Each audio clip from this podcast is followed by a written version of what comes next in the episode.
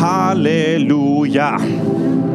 Eine kurze, knackige Botschaft, aber die mit Feuer ist. Seid ihr bereit? Halleluja. Ich erwarte heute, dass der Heilige Geist die Herzen berührt und die Herzen verändert. Jawohl. Mein Thema heute Beschneidung des Herzens. Wer von euch mag Beschneidungen des Herzens? Halleluja. Ein paar Glaubenshelden heben die Hand. Die mei meistens ist es immer sehr schmerzhaft, aber im Endeffekt ist es sehr gut. Wir wollen hineinschauen ins Wort Gottes.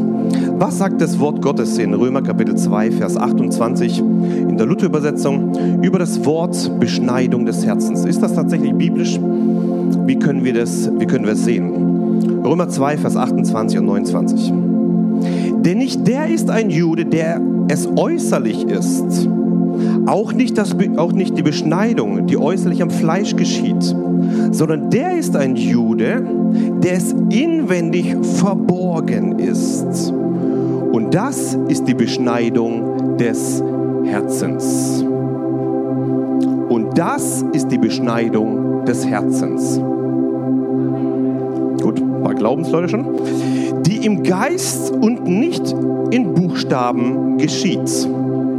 Es gibt laut Römer 2 Beschneidungen des Herzens, die nicht im Buchstaben ist, sondern im Geist. Gut, ihr müsst mitkommen jetzt. Es gibt Beschneidungen, die im Herzen zustande kommen, nicht durch Buchstaben, also durch Gesetz und durch Gesetzeswerke, sondern im Geist geschehen. Gut, gehen wir weiter. Das Lob ähm, eines solchen ist nicht von Menschen, sondern von Gott.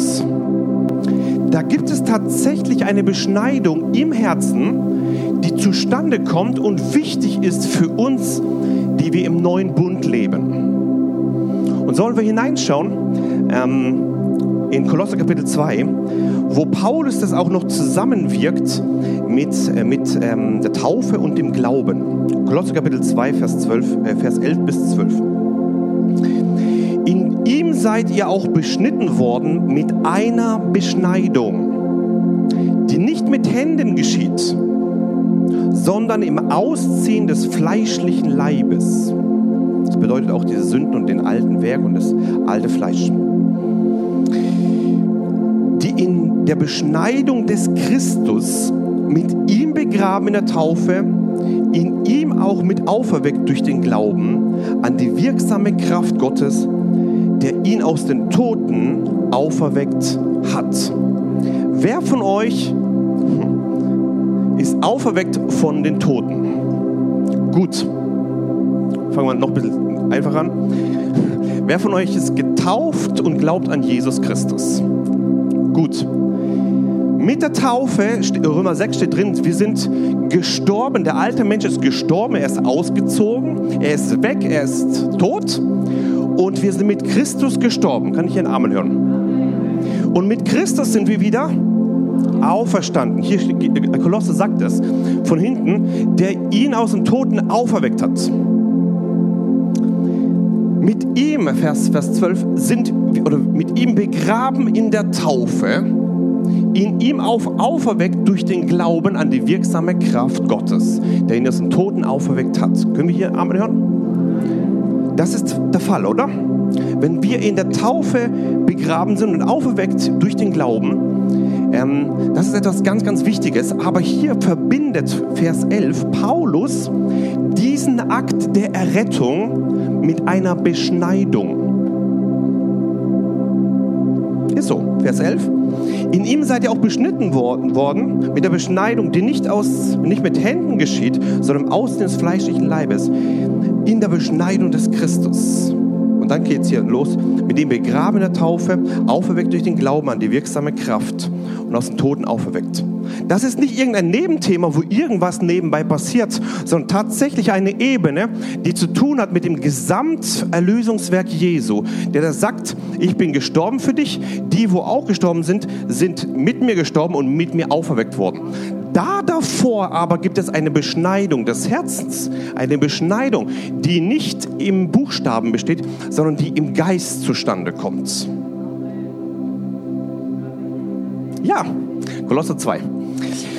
Ich möchte euch was vorlesen, ihr könnt mitlesen hier vorne. ähm, warum ist mir das so wichtig? Was, was ist dieses, diese Herzensbeschneidung? Warum ist das so, so entscheidend? Es gibt einen Mann, der heißt, der ist schon tot, ist ein Theologe, Heinrich Langenberg heißt er. Den mag ich. Und ihr könnt dann hier gleich mitlesen hier vorne. Die Beweglosigkeit des Herzens ist gleichbedeutend mit geistlichem Tod. Ich lese es nochmal vor. Die Beweglosigkeit des Herzens ist gleichbedeutend mit geistlichem Tod. Dahin kann es kommen unter dem Gericht Gottes in einem Herzen, das sich absichtlich dem Wirken des Geistes Gottes verschließt. Das nennt die Heilige Schrift Verstockung oder Verhärtung des Herzens. Die verschiedenen Ausdrücke, die dafür gebraucht werden, weisen hin auf eine reiche Mannigfaltigkeit der Wege, die zu Herzensverstockung führen können. Jetzt kommen ganz viele Worte, wie sie übersetzt werden in der deutschen Bibel. Zum Beispiel verhärten, fest umschnürt, hart machen, schwer machen, Verschluss, Verriegelung, Verzäumung, Unzugänglichkeit. Es gibt Herzen, zu denen kommt man nicht durch. Unzugänglich. Mit Fett überziehen, verkleben, feist, frech, dreist, fett sein. Steinherz, Starrheit, starr, stark von Herz, versteinern, Versteinerung, unbeugsam. Herzensherzigkeit, schwerfällig, dick, fett, stumpf machen. Das Herz des Gläubigen zeichnet sich aus durch seine Bewegung zu Gott hin. Lesen nochmal vor. Das Herz des Gläubigen zeichnet sich, durch seine, zeichnet sich aus durch seine Bewegung zu Gott hin. Gewaltig sind die Angriffe äh, auf das Herz, um dasselbe erst in Bewegung zu setzen und diese in die rechte Richtung äh, Gott hinzusetzen. Es wird, jetzt kommt es, was, was da geschieht, zerschlagen, zerbrochen, umgekehrt, erweicht, zerrissen, durchbohrt, zersägt, geöffnet.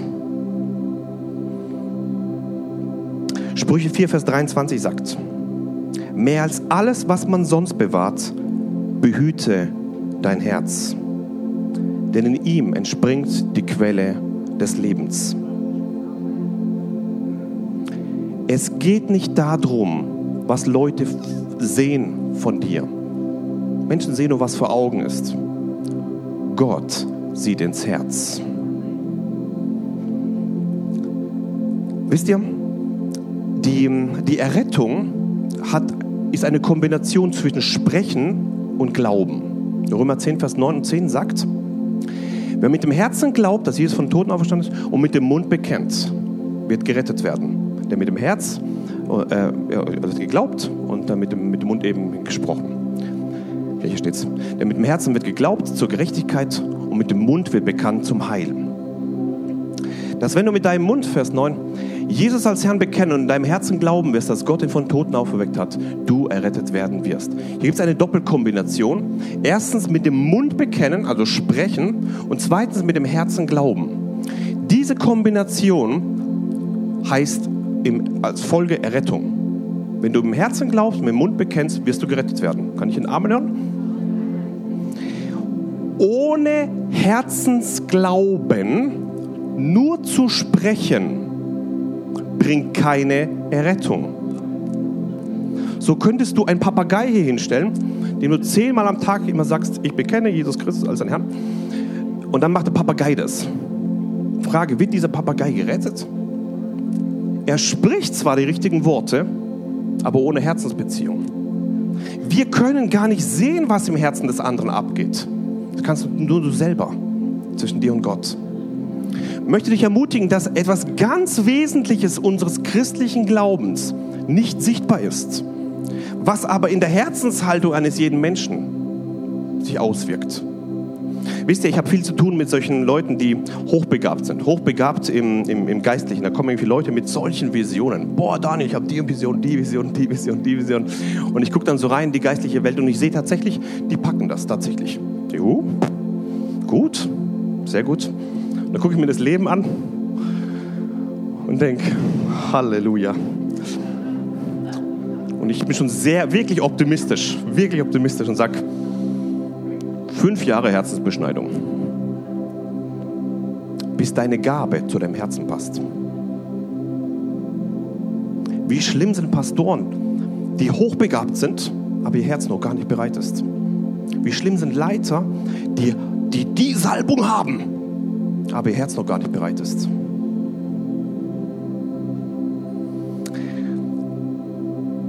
Und meistens, wenn, wenn ich mit, mit, mit Leuten arbeite, die, die begabt sind, dann tue ich wenig an der Begabung arbeiten. Denn die Begabung kommt automatisch hoch. Die läuft automatisch. Das Herz, uiuiui. Und schneiden und schneiden und schneiden und schneiden. Und ein wesentlicher Ding ist immer Vergebung. Vergebung, Vergebung, Vergebung. So, so, so, so wichtig. Ähm, da gab es mal einen Mann nach dem Herzen Gottes. Wie hieß der? Genau, der David. Psalm 51, Vers 12 sagt, erschaffe mir Gott ein reines Herz und erneuere mir einen festen Geist. David hat gewusst, mein Herz muss rein sein. Rein sein und so sagt auch Sprüche des eben, dass wir mehr als alles andere sollen unser Herz behüten. Warum ist es so wichtig, dieses reine Herz, dieses bewahrte Herz?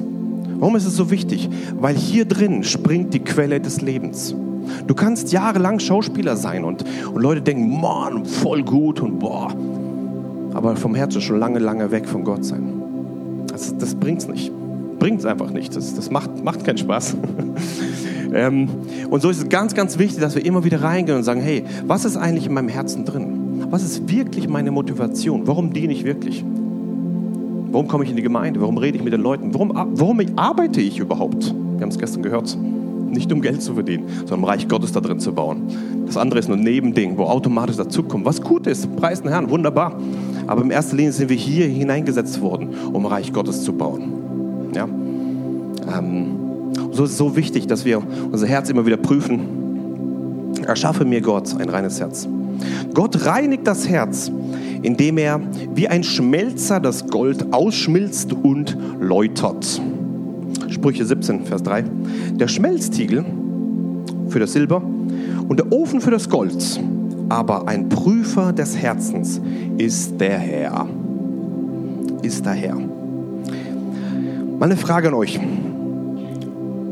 Wie wird man von Gott beschnitten im Herzen? Wie funktioniert das?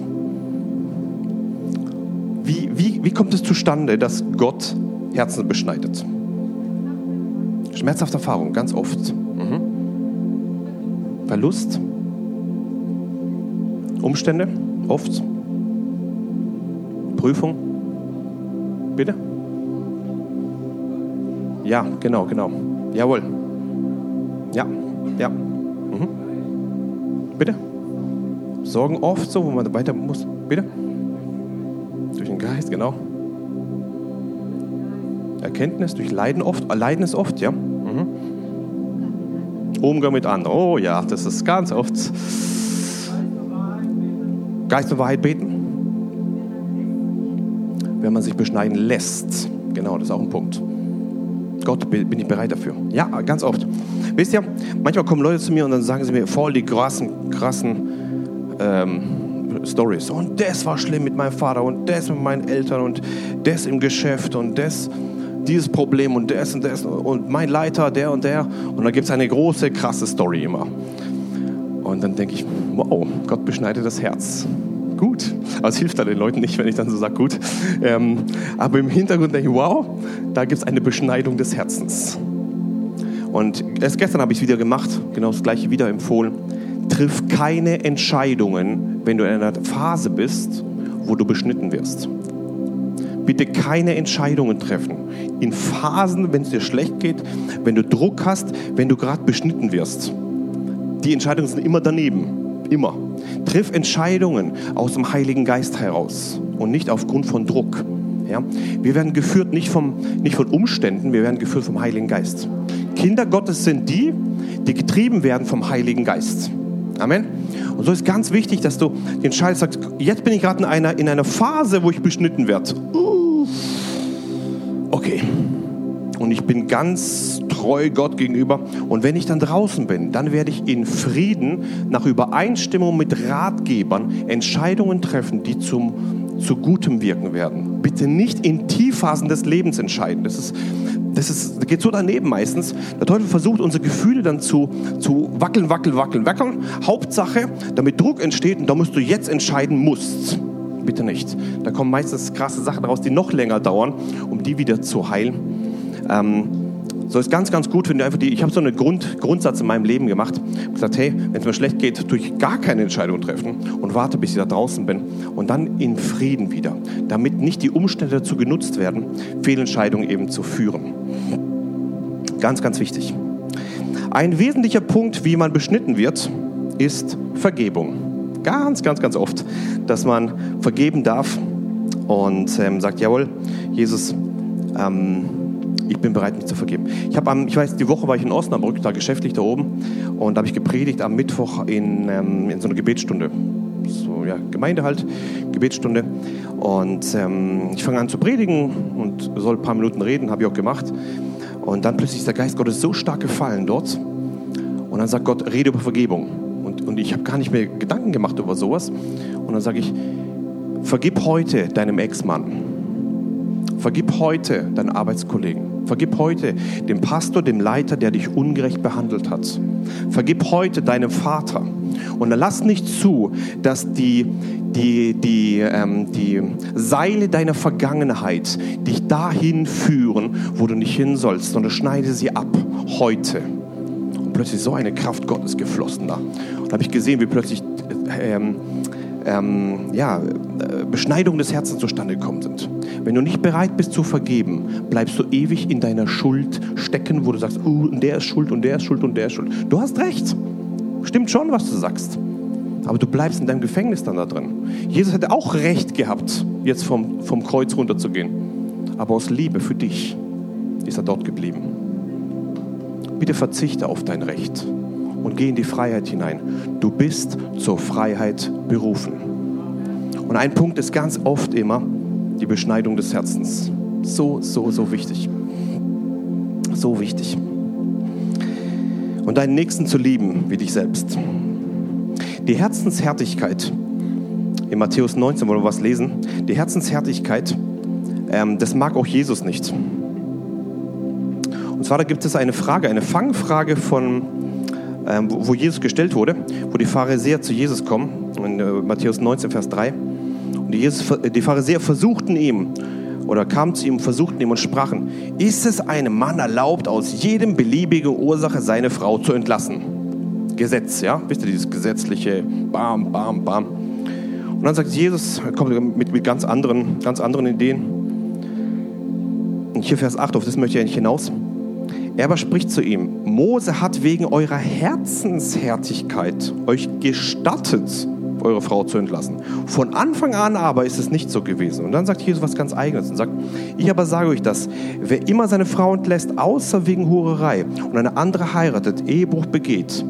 Und wer eine Entlassene heiratet, begeht Ehebruch. Jesus dreht die ganze Sache und sagt, das Gesetzliche ist mal am Ende jetzt hier. Und er sagt, dieses gesetzliche Zeug, mit dem ihr überhaupt nicht weiterkommt, ist entstanden und eine, eine Möglichkeit ist entstanden wegen eurer Herzenshärtigkeit. Wisst ihr, wenn wir herzenshärtig sind und sagen, uh, und ich will nicht und habe keine Lust und so, kommen Umstände zustande, die uns im Gefängnis sitzen lassen. Die sind nicht gut. Jesus dreht das ganze Ding wieder und sagt, es geht doch um was ganz anderes. Dass das Herz wieder weich wird da drin. Und, ähm, dazu ist Jesus gekommen, um die Werke der Finsternis zu zerstören und, ähm, ja, und die Werke Gottes wieder aufzubauen. Johannes 15, da wollen wir hineingehen. Wozu gibt es überhaupt Beschneidung? Wozu gibt es überhaupt diese Beschneidung des Herzens? Römer 15. Das hat einen ganz wesentlichen Punkt, damit wir viel Frucht bringen. Johannes 15, Vers 1 bis Vers 8. Ich bin der wahre Weinstock und mein Vater ist der Weingärtner. Jede Rebe an mir, die nicht Frucht bringt, die nimmt er weg und jede, die Frucht bringt, die reinigt er, dass sie mehr Frucht bringe. Frage an euch, wer von euch ist eine Rebe am Weinstock? Gut, wunderbar. Botschaft an euch, Vers 2. Jede Rebe an mir, ihr habt gerade gesagt, ihr gehört dazu, die nicht Frucht bringt, die nimmt er weg. Drei Amens. Ich habe nur das Wort vorgelesen. Da steht drin, jede Rebe, die nicht an mir, ähm, ja, ja, die nicht Frucht bringt, die nimmt er weg. Nicht dein Pastor, nicht du, das macht Jesus. Jesus nimmt es weg. Die nicht Frucht bringt. Was ist die Frucht? Frucht des Geistes, Galater 5, 22. Liebe, Freude, Friede, Geduld, Freundlichkeit, Güte, Treue, Sanftmut, Enthaltsamkeit. Ihr kennt das ja. Ähm, was kommt aus deinem Herzen hervor? Was kommt da raus aus deinem Herzen? Was ist der Inhalt deines, hm, deines Herzens? Was kommt da heraus? Was ist die Frucht deines Lebens? Nicht die Werke deines Dienstes, die Frucht deines Herzens. Die Frucht des Geistes. Jede Rebe, die keine Frucht bringt, sagt Jesus, schneidet er ab. Und jetzt geht es weiter. Und jede, die Frucht bringt, die reinigt er, dass sie mehr Frucht bringe. Ihr seid schon rein um des Wortes willen, dass ich zu euch geredet habe. Bleibt in mir und ich in euch, wie die Rebe nicht von sich selbst Frucht bringen kann. Ähm, sie bleibe denn am Weinstock, so auch ihr nicht. Ihr bleibt denn in mir. Ich bin der Weinstock, ihr seid die Reben. Wer in mir bleibt und ich in ihm, der bringt viel Frucht, denn getrennt von mir könnt ihr nichts tun. Wenn jemand nicht in mir bleibt, so wird er hinausgeworfen wie die Rebe und verdorrt. Und man sammelt sie und wirft sie ins Feuer und sie verbrennen. Wenn ihr in mir bleibt und meine Worte in euch bleiben, so werdet ihr bitten, was ihr wollt und es wird euch geschehen. Hierin wird mein Vater verherrlicht, dass ihr viel Frucht bringt und meine Jünger werdet. Vers 2 sagt ganz oben, und jede, die Frucht bringt, die reinigt er, dass sie mehr Frucht bringe. Wisst ihr, die, der Reinigungsprozess Gottes in einem Leben kann ziemlich, ziemlich schmerzhaft sein. Ziemlich schmerzhaft. Und dieser Reinigungsprozess kann mit vielen Tränen verbunden sein. Aus Gottes Sichtweise ist dieser Reinigungsprozess oder diese Beschneidung des Herzens ein Liebesbeweis Gottes, sodass du mehr Frucht bringst. Die Alternative dazu ist, abgeschnitten werden und ab ins Feuer. Ich möchte deinen Blick mal erweitern. Wenn du gereinigt wirst, ist das sehr gut es fühlt sich nicht gut an. Deine Gefühle schreien rum. Dein Geist sagt, yeah. Halleluja. Ähm, als ich gebetet habe, sagte ich, Gott, was soll ich der Gemeinde sagen? Was, was möchtest du, dass ich heute predige? Hat er mir ein Bild gezeigt und hat mir gezeigt, dass die ganze Gemeinde und nicht nur unsere Gemeinde, das waren ganz viele Menschenmengen, die rasen rum auf dieser Erde, die nächsten, die einen heiraten, die nächsten kaufen ein, die nächsten arbeiten, die nächsten bauen Häuser, die nächsten machen das und das. Und wie, so, wie so ein Wusel so. Alle machen die irgendwas. Und da gibt es manche im Reich Gottes, die machen auch was für Gott. Aber die, die gucken nicht mal auf Gott. Also die, wie soll man sagen, die, ähm, die, die arbeiten nur drumherum die ganze Zeit. Machen und tun und machen und tun. Schönen Dienst. Und, und ich habe so gesehen, wie Jesus sich sehnt der Vater sehnt sich nach der Gemeinschaft mit uns. Er sehnt sich so richtig. Wo sind die Herzen meiner Kinder? Wo sind die Herzen meiner Kinder? War so enorm, hat mir Gott das gezeigt. Und dann sehe ich, das war richtig cool, er bereitet den Tisch vor. Ein Tisch bereitet er vor mit Stühlen. Und keiner von seinen Kindern setzt sich dahin. Niemand. Er bereitet alles vor. Alles. Niemand kommt. Alle sind beschäftigt und tun und machen. Und der Vater bereitet alles vor und sagt, wo sind meine Kinder? Und dann sehe ich ein Kind, das war cool, fünf, vielleicht fünf, sechs Jahre so, setzt sich auf, auf einen Stuhl, hallo Gott. Und dann hast du mir gezeigt, wenn ihr nicht werdet wie die Kinder, wenn ihr nicht werdet wie die Kinder, und der Vater freut sich, wow, einer ist da, wenn ihr nicht werdet wie die Kinder. Ich habe so gesehen, dieses Herz Gottes für uns. Ihm geht es um Gemeinschaft. Ihm geht es sich um deine Werke. Da kann, dafür kann er sich ein paar tausend Engel sich besorgen. Die machen die Werke besser wie du. die haben es besser drauf. Aber ihm geht es um dein Herz. Wo ist dein Herz? Bist du bereit, wirklich deine, deine ganzen Aufgaben auf die Seite zu legen und sagen, Gott, ich bin bereit, auch wenn es nur fünf Minuten sind, aber ich gebe dir mal fünf Minuten mein Herz. Gott sehnt sich danach. Er hat dich geschaffen wegen dem, damit er Zeit mit dir hat. Ich habe richtig gesehen, er sehnt sich nach diesen Momenten, wo, wo wir kommen wie Kinder. Ich habe es heute vorgelesen. Wenn ihr nicht werdet wie die Kinder, werdet ihr nicht ins Reich Gottes hineinkommen. Amen. Und wir stehen auf zusammen. Jesus, ich danke dir für dein Wort. Ich danke dir, dass dein Wort nie leer zurückkommt, Jesus. Und dass wir wieder werden wie die Kinder, Jesus. Vater, wir wollen uns neu entscheiden, auf dich zu schauen, Jesus. An den Tisch der Gnade zu kommen. Du bereitest uns einen Tisch im Angesicht unserer Feinde. Du füllst den Becher voll. Und Vater, im Glauben wollen wir kommen in Jesu Namen. Danke, Jesus. Danke, Jesus. Vater, ich bete jetzt, dass du jedes einzelne Herz drehst und veränderst. Jedes einzelne Herz. Und ich sehe, wie die, wie die Engel Gottes so arbeiten an den Herzen und sie beschneiden die Herzen. Und du denkst vielleicht, für Gott, warum muss ich das erleben? Für Gott, warum? Und ich habe diesen Vers aus äh, äh, Johannes Kapitel 15.